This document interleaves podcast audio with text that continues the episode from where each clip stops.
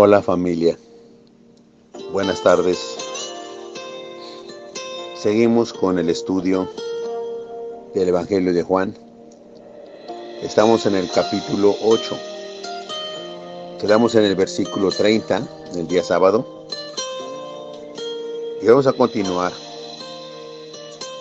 Dice el verso 30 en el que quedamos, hablándole estas cosas, muchos creyeron en él, muchos. Verso 31.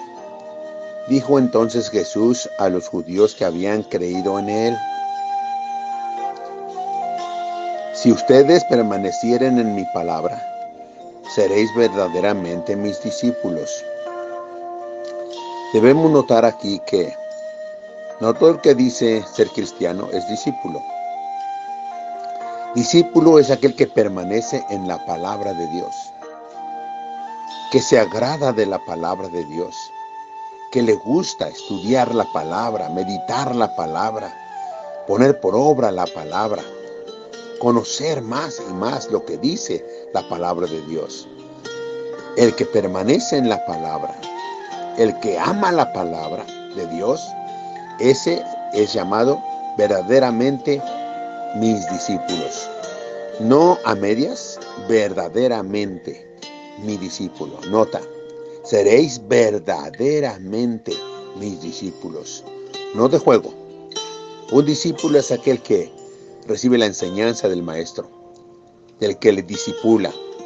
Un discípulo es aquel que quiere ser como su maestro. Un discípulo es aquel que sigue los pasos del maestro, las enseñanzas del maestro. Quiere ser como él, como es el maestro. Ese es un discípulo verdadero. Verso 32, aquel que es un verdadero discípulo, dice en el verso 32, y conoceréis la verdad, y la verdad os hará libres. Conoceréis la verdad. Ahora, sabemos que la verdad es una persona, se llama Jesucristo. Él es el camino, Él es la verdad. Así que conocerás la verdad, o sea, conocerás más a Jesús. ¿Cómo? A través de estudiar la palabra de Dios, ¿verdad? Y le conoces, y le conoces y la verdad te hace libre. Te hace libre. La verdad es el único libro que nos puede hacer libres. Le respondieron, linaje de Abraham somos y jamás hemos sido esclavos de nadie. ¿Cómo dices tú, seréis libres? Nota la ceguera espiritual que había en estos judíos. Nota la incredulidad de esta gente, ¿verdad? Ellos no se creían esclavos, y así hay mucha gente en la actualidad. No estudia la palabra, no es llamado discípulo de Cristo, ¿verdad? Pero se cree que está libre, que vive bien, sin darse cuenta que está esclavizado. Como dice el verso 34, Jesús le respondió, de cierto, de cierto os digo, que todo aquel que hace pecado, esclavo es del pecado. O les dio, ¿verdad? Les pegó, porque todos hemos cometido faltas y pecados. Pero aquellos que hemos conocido a Cristo y seguimos a Cristo y Él nos ha lavado de nuestro pecado y Él es el Cordero de Dios, quita el pecado del mundo, nosotros somos libres. Somos libres. Verso 35 dice, y el esclavo no queda en la casa para siempre. El hijo sí queda para siempre. ¿Por qué no queda el esclavo para siempre en casa? Porque no se ha limpiado de su pecado.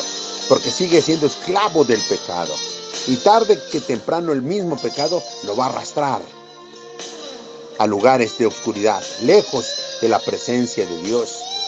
El Hijo sí queda para siempre.